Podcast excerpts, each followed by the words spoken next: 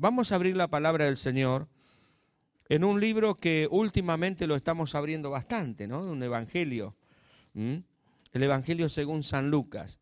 Tanto que podemos aprender de la palabra del Señor cuando nos detenemos y cuando leemos con atención. Lucas capítulo 7, versículo 1 en adelante. Lucas capítulo 7, versículos 1 en adelante.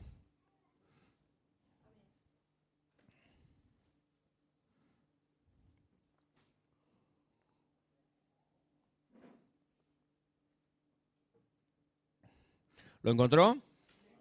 Muy bien, dice la palabra del Señor. Después que hubo terminado todas sus palabras al pueblo que le oía, entró en Capernaum. ¿De quién está hablando? Está hablando del Señor Jesús. Y dice que después que el Señor Jesús terminó de hablar todas las palabras al pueblo que lo oía, y este, eh, evidentemente parece ser que esto fue después del Sermón del Monte.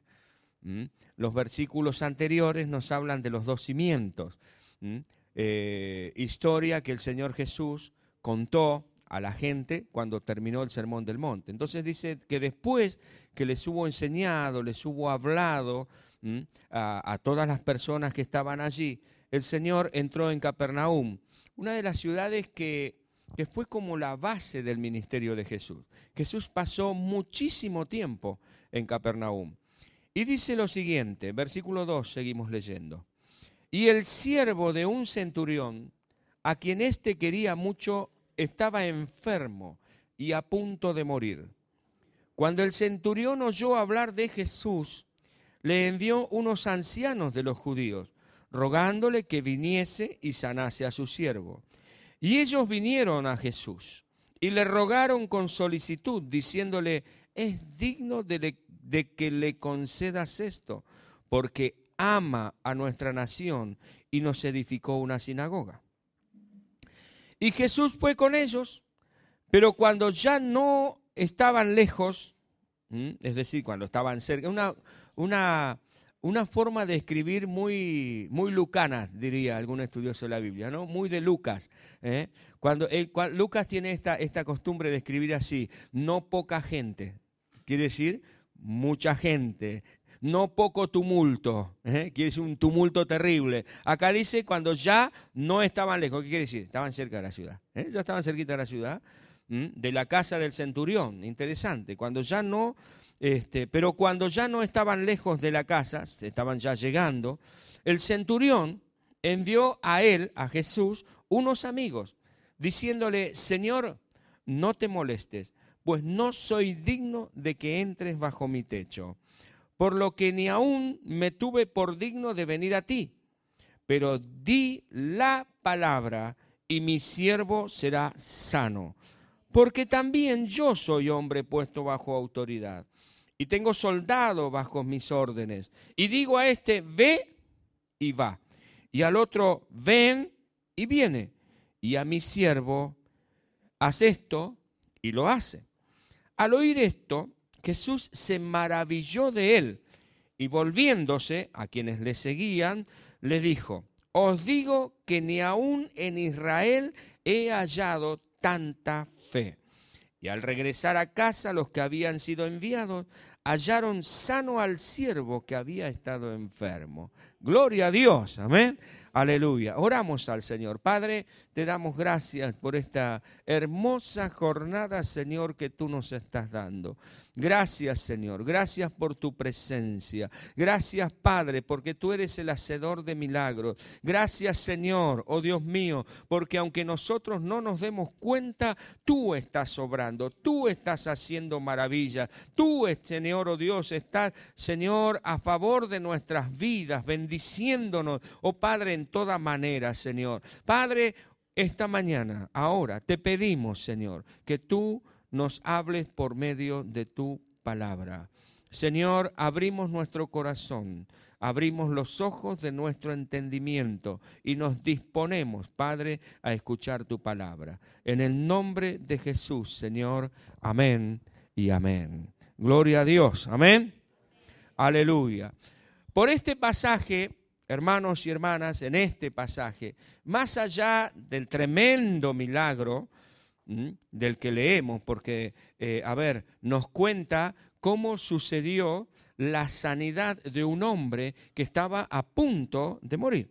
Es un milagro impresionante, pero más allá de esto, lo que podemos apreciar y lo que podemos aprender es cómo es la verdadera fe. ¿Qué características tiene la verdadera fe? La fe, hermanos y hermanas, es acción. Así como dicen que el amor es acción, la fe también es acción. Santiago dice, muéstrame tu fe por tus... ¿Qué? Muéstrame tu fe por tus obras. Es decir, que la fe se materializa en obras. ¿eh? La fe se ve por las obras, se ve por lo que uno hace. Entonces, dice Hebreos capítulo 11, y es tan interesante porque nos da una definición que seguramente la mayoría de, de, nosotros la sabemos de memoria. Y si no, quizás la podemos aprender en este momento. ¿Qué es lo que dice Hebreos 11? La fe es la certeza de lo que se espera, la convicción de lo que no se ve. Una definición de fe. ¿Qué es la fe? La certeza de lo que se espera. ¿Qué es la fe? La convicción de lo que no se ve. Pero este pasaje, este pasaje nos responde a otra pregunta. Cuando yo digo, ¿qué es la fe? Voy a Hebreos 11. Pero cuando pregunto, ¿cómo es la fe? Puedo verlo aquí. Porque este pasaje me demuestra, me enseña cómo es la fe. Porque este, nos da algunas características de la fe. ¿Y saben qué, hermanos y hermanas? Eh, no siempre la fe propia es la que produce el milagro en nosotros. Interesante. ¿No? Porque si, si tuvieras fe como un grano de mostaza, eso, muchas personas, Jesús le dijo, si tuvieras fe, será hecho. Pero fíjense, lea por favor los evangelios y marque, resalte, anote aparte en un cuaderno de notas todos aquellos pasajes donde dice, por ejemplo, que le trajeron a Jesús. Le trajeron. Los que tuvieron fe fueron los que le llevaron. La persona que era llevada, por ejemplo, una persona que tenía una fe en un sentido pasiva, porque les dejó que lo llevaran. Y bueno, ya que está, vamos, ¿no? Pero los otros eran los que creían. ¿Qué ejemplos tenemos? Por ejemplo, al paralítico los cuatro amigos le llevaron. Al muchacho que tenía el problema de que estaba endemoniado, ¿no? que, que, al lunático, el padre le trajo a Jesús. Eh, la hija de Jairo, Jairo le llevó a la hija que estaba enferma a punto de morir, le llevó. La hija no fue, el padre le llevó. ¿eh? Y en este caso, el centurión mandó a buscar a Jesús. Ahora, Hermanos y hermanas, es interesante esto. Mi fe bendice a otro. Tu fe bendice a otro. Podemos apreciar que todas estas personas, el paralítico, el lunático, el siervo del centurión, la hija de Jairo, etcétera, etcétera, recibieron su milagro en base a la fe de otro, en base a que otro le creyó al Señor, otro confió en el Señor, otro tenía la certeza de lo que se espera, la convicción de lo que no se ve. Por supuesto no se resistió, se dejó llevar. Tu fe, mi fe puede alcanzar a otros con la bendición del Señor. No son pocas, ya estoy como Lucas, ¿no? No son pocas las veces en que la persona dice, no, ¿qué le voy a decir? No cree en nada. Cree vos y él va a poder recibir bendición. Pero nosotros tenemos que creer. Ahora, ¿cómo es esta fe? ¿Cómo es esta fe que va a bendecir a otros? ¿Cómo es esta fe que va a alcanzar a otros? Fijémonos en el pasaje bíblico en cuestión, Lucas capítulo 7, y nos relata y nos dice que el versículo 2, y el siervo de un centurión, a quien éste quería mucho, estaba enfermo y a punto de morir Cuando el centurión oyó hablar de Jesús, le envió unos ancianos de los judíos rogándole que viniese y sanase a su siervo. ¿Cómo es la fe? La verdadera fe, en primer lugar, ama. La verdadera fe ama y percibe la necesidad actuando en consecuencia. La fe, la verdadera fe, una de las características de la verdadera fe es que ama y percibe la necesidad. Fíjense ustedes este hombre, este centurión. ¿Qué era un centurión? Un centurión era este, un oficial del ejército romano. Este oficial del ejército romano era alguien de autoridad, tenía autoridad. El oficial del, eh, del ejército romano era alguien que eh, era un conquistador, eran los que habían conquistado la tierra de Palestina, eran autoridades allí. Y ellos, bueno, también tenían esclavos que les servían, y esclavos que normalmente eran del mismo pueblo, que les servían, les hacían hacer las cosas de la casa, limpiar los baños, hacer la comida, poner la mesa, lavar la ropa, en fin, todo esto. Era un esclavo, era alguien de su posesión. Era alguien que no era nada porque se moría uno, traían otro y se terminó. O sea, no, no había una situación afectiva. Sin embargo, sin embargo, lo que nos dice la palabra del Señor es que este centurión, este hombre de autoridad, adinerado en cierta medida, acomodado, que, que podía directamente descartar y desechar a ese esclavo, porque era un objeto, no eran tenidos, no eran considerados como personas, sino como objetos, como usted toma, qué sé yo, no sé, eh, hoy día, no sé, una máquina, un martillo, un, no sé, una computadora no funciona, la tira y agarra otra y se terminó, aunque no es tan fácil, pero bueno, este, suponiendo, este, él podía hacer eso. Sin embargo, este hombre tenía una fe. Este hombre tenía fe, este hombre tenía una fe. Tenía una fe. Y esto es que el centurión quería mucho a su siervo. Él lo apreciaba, lo quería. Este, no tenía la obligación de apreciarlo, no tenía la obligación de quererlo, no tenía la obligación de considerar a su siervo. Sin embargo, le amaba. La verdadera fe ama a las personas, aunque las personas no merezcan ser amadas. ¿Qué voy a pedir por este vecino que me, mira, me tiró toda la basura en la vereda, este, me estaciona el auto en el garaje, no me deja salir, este vecino que me tira tierra, este que aquello. Pero no, pero que se... La verdadera fe le ama. Aunque no lo merezca, le ama. Y busca los medios necesarios como para hacer que esta persona reciba la bendición. Dice que cuando oyó hablar de Jesús, es interesante porque este, este, este centurión seguramente estaría viendo a ver de qué manera podía ayudar a su siervo, a este que alguien que no, era considerado nada, sin embargo viendo de qué manera le podía ayudar. Y llegó a sus oídos que estaba Jesús y de las cosas que Jesús ya había hecho. Lucas nos relata varios eventos, varios eh, milagros que el Señor Jesús había hecho. Alguien le habrá dicho, Señor, este, Jesús está en Capernaum, Jesús tiene el poder para sanar, Jesús hizo esto, hizo aquello. Entonces el centurión buscó a quien enviar, buscó cómo resolver la situación del siervo que estaba enfermo. En segundo lugar, la verdadera fe tiene como característica que pide ayuda. interesante. Porque el centurión no necesitaba pedirle ayuda a nadie, él se bastaba a sí mismo. Pero dice el versículo 3, dice que cuando el centurión oyó hablar de Jesús, le envió unos ancianos de los judíos, rogándole que viniese y sanase a su siervo. Interesante. El conquistador, el Señor, el dueño, por así decir de todo, se estaba humillando a la gente nativa del lugar, pidiéndoles ayuda para que intercedieran para que Jesús viniera a sanar a su siervo. ¿Puede ver esta verdad?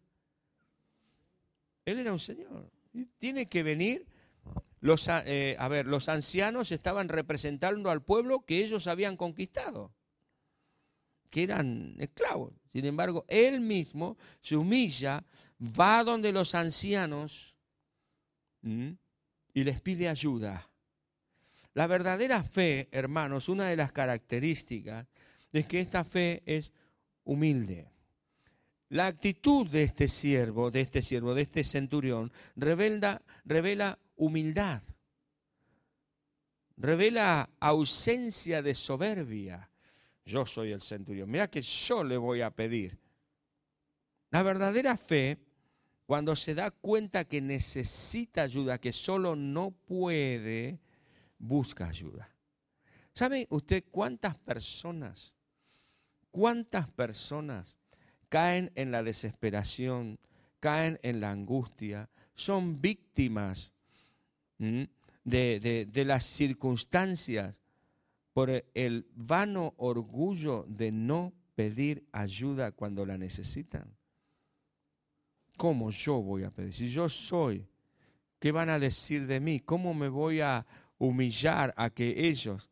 Sin embargo, el centurión tenía una necesidad, la necesidad de su siervo. Por amor a su siervo, por amor a su siervo, se humilla y pide ayuda a los ancianos. Ahora, él le pidió ayuda a quienes verdaderamente le podían ayudar. No fue al brujo del pueblo, no fue al curandero, no fue al espiritista, fue a aquellos que le podían ayudar a que Jesús viniera con la bendición. ¿Podemos ver eso? Ahora, busca a las personas que realmente podían ayudar, los ancianos de Israel personas que, a los cuales Jesús iba a escuchar. Ahora, qué interesante esto, hermano. ¿Cómo es la fe? No, ¿qué es la fe? La fe es la certeza de lo que se espera, la convicción de lo que no se ve. Ahora, ¿cómo es la fe? La fe ama y busca de ayudar. La fe se humilla con tal de ayudar, con tal de alcanzar al otro. Y la verdadera fe también reconoce la propia condición personal. ¿Mm? La condición personal. Dice que versículos 6 y 7 del pasaje en cuestión, y Jesús fue con ellos, con los ancianos. Los ancianos vinieron a pedirle a Jesús que hiciera algo. Entonces dice que Jesús fue con los ancianos. Y cuando ya no estaban lejos de la casa, estaban cerquita, el centurión envió a él unos amigos, diciéndole, Señor, no te molestes, pues no soy digno de que entres bajo mi techo, por lo que ni aún me tuve por digno de venir a ti. Pero di la palabra y mi siervo será sanado. ¿Qué es lo que le está diciendo el centurión al Señor? Le manda a decir por sus amigos, yo no soy digno yo no soy digno. Reconozco mi condición, reconozco mi situación, reconozco que soy pecador y tan pecador como todos los demás. Yo, esto tiene que ver con rasgos de humildad también, ¿verdad? De saber ubicarse, pero nos revela un poquitito que la persona misma reconoce su condición. Quien tiene fe no se cree superpoderoso. Quien tiene la verdadera fe del Señor, no anda con falsos triunfalismos. Sabe que es un ser humano y que debe cuidarse para no caer de la fe. Sabe perfectamente bien que necesita la ayuda del Señor para mantenerse firme. de todas maneras, el apóstol Pablo dice, el que piense estar firme, mire que no caiga. Entonces, la verdadera fe hermanos y hermanas, hace que nosotros tengamos una visión de nosotros mismos totalmente cierta y verdadera. No somos más que otros. ¿Mm? Así que no nos creamos más que otros. Si tenemos fe, pues tengamos una medida justa de nosotros mismos y dependamos del Señor, porque el centurión le dijo, Señor, yo no soy digno. Señor, yo tengo mi, mi lugar. Ahora, es interesante bueno, esto se lo dejo para el final. Con humildad y sencillez de corazón, el Señor Jesús ganó el corazón de el centurión, perdón, ganó el corazón de Jesús. Es interesante, ¿no? Dice que el que se humillare, ¿qué será? Exaltado, pero el que se exalta será humillado. El centurión se humilló, se humilló ante los ancianos, se humilló delante del Señor y esto ganó el corazón de Jesús. Ahora, en cuarto lugar, la cuarta característica de la verdadera fe. Fíjese lo que dice, nuevamente leemos versículos 7 y 8, ¿no? Porque mm, dice, Señor, yo mandé gente, por lo, que por lo que ni aún me tuve por digno de venir a ti, pero di la palabra y mi siervo será sano. Porque también yo soy hombre puesto bajo autoridad y tengo soldados bajo mis órdenes. Y digo a este, ve y va, y al otro, ven y viene, y a mi siervo, hace esto y lo hace. La verdadera fe reconoce, acepta y se ajusta a la autoridad de Dios. El que tiene fe se ajusta a la autoridad de Dios. Sabe que está bajo autoridad. El, el centurión le dice a Jesús, mira Jesús, yo sé, yo sé por experiencia, yo soy un soldado y en el ejército, en los batallones tenemos un orden de autoridad, hay un cuadro de autoridad. Yo estoy bajo autoridad y tengo que rendir cuentas a quien es mi autoridad y obedecer a quien es mi autoridad. Y tengo personas bajo mi autoridad. Los soldados les digo a aquel, anda y va. Al otro, vení y viene. Y a mi siervo, a mi esclavo, le digo, hace esto y lo hace. Así que, Señor, yo sé que tú estás bajo autoridad y que todas las cosas en esta tierra están bajo autoridad, incluyéndome a mí. ¿Mm? Entonces, Señor, yo sé que tú dices la palabra, mi siervo sanará. Entonces, este centurión está reconociendo la autoridad del Señor, pero también está reconociendo, además, la autoridad de la palabra de Dios. No es cuestión de sentimientos, no es cuestión de emociones solamente, no es cuestión de que, ah, sí, yo lo siento. No, no, no. Yo sé, Señor, que si tú dices la palabra, la palabra que tú dices es poderosa para sanar y para libertar a mi siervo. ¿Por qué? Porque la palabra de Dios es la espada del Espíritu. Amén. Es la espada del Espíritu. El centurión le creía a la palabra de Dios. La verdadera fe cree en la palabra emitida por el Señor. Lo que el Señor dice, di la palabra. Y usted y yo tenemos la palabra profética más segura a la cual hacemos bien en estar atentos como a una antorcha que alumbra en lugar oscuro. La verdadera fe hermanos y hermanas, aleluya, reconoce, acepta la autoridad del Señor, le cree a esa palabra del Señor. Y algo que quería decirles, ¿qué fue lo que movió a Jesús a actuar?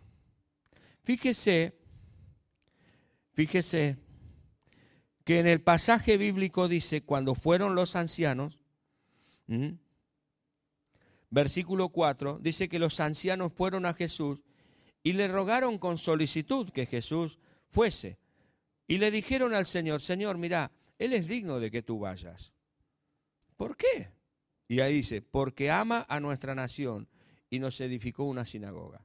Ahora, la pregunta que les hago, ustedes la piensen, la tiro allí, esta pelotita se la dejo en su cancha, es ¿por qué Jesús sanó al siervo de este centurión? ¿Por qué este centurión armaba al pueblo? ¿Por qué este centurión había hecho una sinagoga para ellos? ¿Por qué? Versículo 9, quizás responda a la pregunta. Al oír esto, lo que el centurión le mandó a decir a Jesús, Señor, yo no soy digno de que entres bajo mi techo, por eso es que mandé que te vayan a buscar, pero Señor, yo sé que si tú dices la palabra, el siervo sanará. Cuando Jesús escuchó estas palabras, al oír esto, Jesús se maravilló Dijo, como dicen los chicos ahora, ¡wow!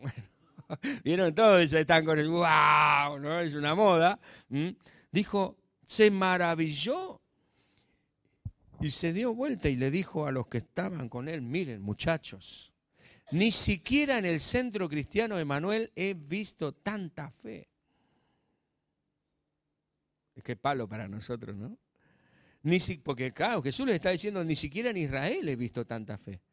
Ni siquiera en Israel he visto tanta fe. Os digo esto. Y al regresar a casa, los que habían sido enviados encontraron, hallaron sano al siervo. ¿Por qué Jesús sanó al siervo? ¿Por las obras que había hecho el centurión? Por la fe. Por la fe. Miren hermanos, ninguna obra que nosotros hagamos material puede comprar la bendición del Señor, ¿no? Sino el creerle al Señor. Amén. ¿Cuáles son las características entonces de esta fe? De una verdadera fe. La verdadera fe ama. Ama. Ama si quieres ser feliz. Ama y al fin comprenderá. El amor.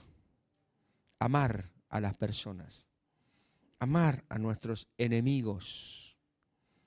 Aquellos que nos han hecho daño, ellos necesitan como iglesia no podemos, no podemos despreciar a quienes viven y piensan de manera distinta que nosotros.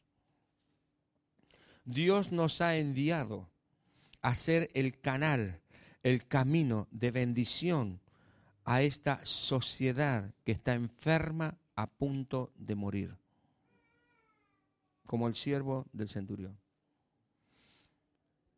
influenciada por la, peste destructora de ideologías salidas directamente del infierno para matar la inocencia, para truncar las vidas que todavía no vieron la luz. La iglesia. No somos llamados a decir que Dios los descarte y los me Porque somos como Boanerges, los discípulos, sino que somos llamados a interceder y a buscar que esas personas reciban la luz, como este siervo. A veces nos da vergüenza ajena ver ciertas situaciones y nos da bronca, pero nunca debemos odiar. Jesús se enojó alguna vez al ver la incredulidad y al ver la falsedad, al ver la inmundicia de la gente, de aquellos que comerciaban con la fe y ponían sus mesas, ¿no? Frente al templo, la gente tenía tenía necesidad de comprar una palomita para ofrecer al Señor porque eso exigía la ley. Y estos en vez de vender la palomita a dos pesos la vendían a doscientos o a dos mil y, se aprovechaban de que la fe, de que la gente necesitaba. Jesús volcó las mesas de los cambistas, se enojó pero dio su vida por ellos. Dio su vida por ellos y por nosotros. Hermanos amados, Dios no nos ha llamado a asustarnos, a odiar a quienes son distintos, tienen distinta orientación que nosotros. No, Señor. Ellos necesitan de Jesucristo y nuestra fe va a ser demostrada si amándoles buscamos la manera de alcanzarles al Señor de la vida, como el centurión buscó la manera de alcanzar al Señor de la vida para que su siervo fuese sano. No es la fe de la sociedad, es nuestra fe. ¿Puede verlo? No es la fe de ellos, es nuestra fe. La verdadera fe es buscar humildemente ayuda, no creer que nos sabemos todo. Necesitamos ayuda. Hermano, necesito que ores por mí. Hermana, necesito que ores por mí. Hermana, estoy, hermanos, estoy atravesando por una situación conflictiva. Necesito oración, necesito que me ayuden, necesito que intercedan. Hermanos, en el nombre de Jesús, necesito humillación, humildad. La vanidad no conduce a ningún lado, el orgullo tampoco. El que se exalta será humillado, pero el que se humilla será exaltado. Entonces, qué bueno, hermano. La fe se demuestra por la humildad. Una persona orgullosa, vanidosa, que se la cree, que dice, no me la sé toda, no está manifestando fe. Puede saber lo que es la fe, puede tener una muy buena definición, la fe es la certeza de lo que se espera y puede hablar de fe lo que sea, pero a mí me está demostrando que su fe no es tanta fe. Hay otra cosa en el medio. En tercer lugar, la fe reconoce la propia condición, nuestras propias debilidades, va muy junto con lo anterior. Necesito que me ayuden. Cuando somos tentados, cuando somos confrontados con situaciones eh, a veces eh, conflictivas, necesitamos correr y buscar ayuda. ¿Cuál es el problema? ¿Cuál es la situación? El paralítico necesitó de los cuatro hombres que fueran y le llevaran en la camilla. El, eh, el, centurión buscó ayuda, pero más allá, el esclavo necesitó de la ayuda del centurión, de su, de su señor. ¿Cuánto más nosotros necesitamos la ayuda? Reconociendo nuestra debilidad, reconociendo nuestra ayuda, pero fijémonos a quién le pedimos ayuda. Fijémonos a quién le pedimos ayuda.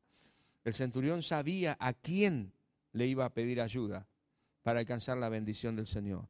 Y nosotros debemos saber a quién. El centurión no fue, no fue a aquellos que no tenían un contacto con Jesús. Los ancianos del pueblo reconocían a Jesús como Señor seguramente. Y él sabía a quién les iba a pedir ayuda. Nunca le pida ayuda a un incrédulo sobre las cuestiones de la fe, sobre las cuestiones de la vida. Pídale ayuda al Señor, pídale ayuda a aquel que está agarrado del Señor, a aquel que manifiesta estos frutos de la verdadera fe.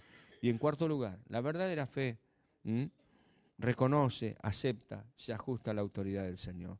Reconozcamos al Señor como autoridad sobre nuestra vida y sobre todas las cosas, creamos a la palabra de Dios. Porque la palabra de Dios, aleluya, alumbra como una antorcha en lugar oscuro. No le crea a sus emociones, créale a la palabra de Dios. El otro día alguien me dijo, sí, Dios me dijo. ¿Y cómo te dijo Dios? Y me dio a entender que, que yo no era lo suficientemente lúcido como para que él me dijera cómo Dios le había hablado. Y entonces quiere decir que Dios no le dijo nada, son sus emociones. Son sus emociones. ¿Cómo te dice Dios? ¿Cómo Dios te habla? Por medio de la palabra. Algunos esperan una voz del cielo que les diga, otros esperan un apóstol o un profeta de estos que andan pululando por allí, ¿no? Apostoloides, profetizoides o algo así, no sé cómo sería. Nosotros tenemos la palabra profética más segura. El centurión sabía eso. El centurión lo sabía. El centurión le dijo a Jesús, si tú dices la palabra, la palabra tiene poder. La palabra. Yo me aferro a la palabra que tú digas, Señor. Tú di la palabra y el siervo sanará. ¡Qué impresionante!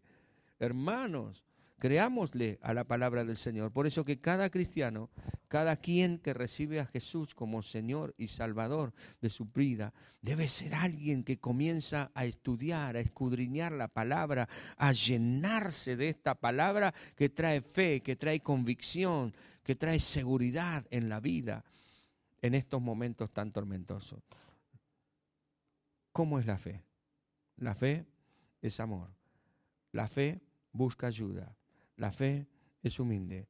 La fe reconoce la propia condición. La fe reconoce la autoridad de la palabra del Señor. Amén. Señor, te damos gracias en el nombre de Jesús. Te agradecemos, Señor, porque tú nos muestras aquí, Señor, Oh Dios, ¿cómo es la fe, Señor? A veces nos preguntamos, Señor, ¿cómo, ¿cómo es la fe? ¿Cómo podemos, Señor, oh Dios, manifestar esta fe? ¿Cómo la podemos descubrir? Señor, aleluya. Aquí tú nos dices por medio del ejemplo de este hombre tremendo, Señor, este centurión, Señor, oh Dios. Oh Padre, que Señor nos muestra esta fe, esta fe maravillosa, Señor. Padre, que podamos darnos cuenta hoy que nuestra fe puede bendecir a aquellos que todavía no la tienen. El siervo, el esclavo, quizás no estaba en condiciones de manifestar su fe.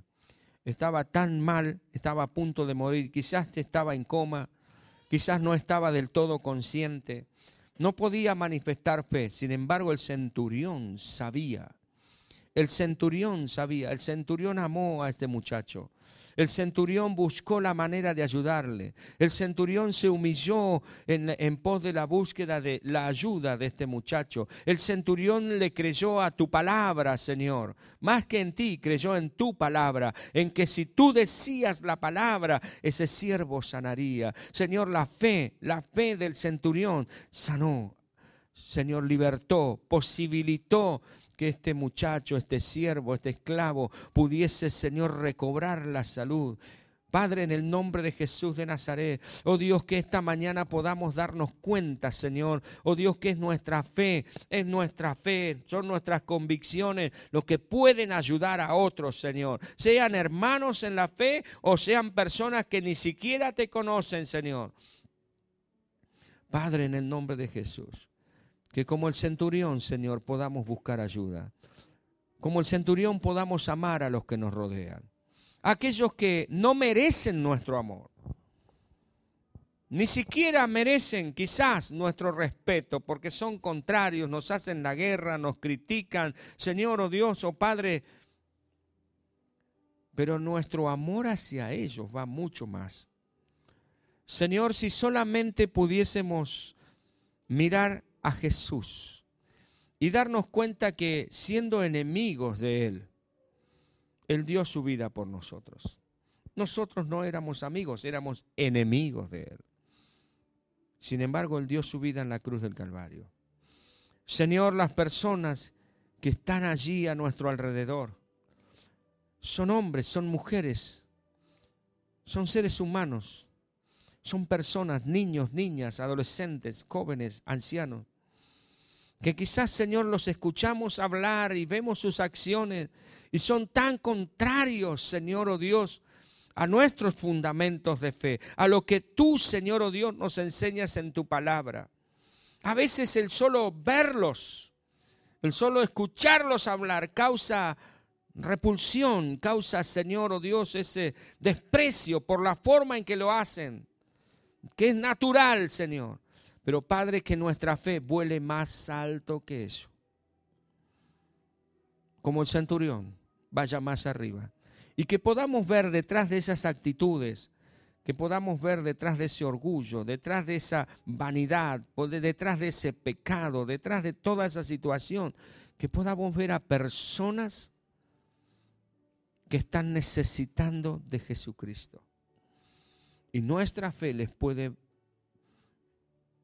llevar tu bendición. Nuestra fe.